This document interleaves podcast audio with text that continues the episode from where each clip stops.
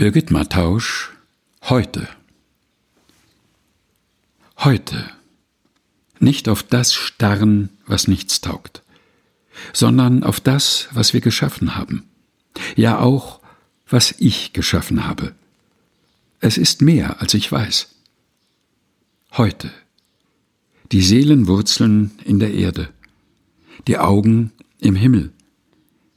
In diesem Tag sein mit Grandezza, mit dem Guten rechnen, in Großbuchstaben. Heute. Birgit Mattausch, heute. Gelesen von Helga Heinold.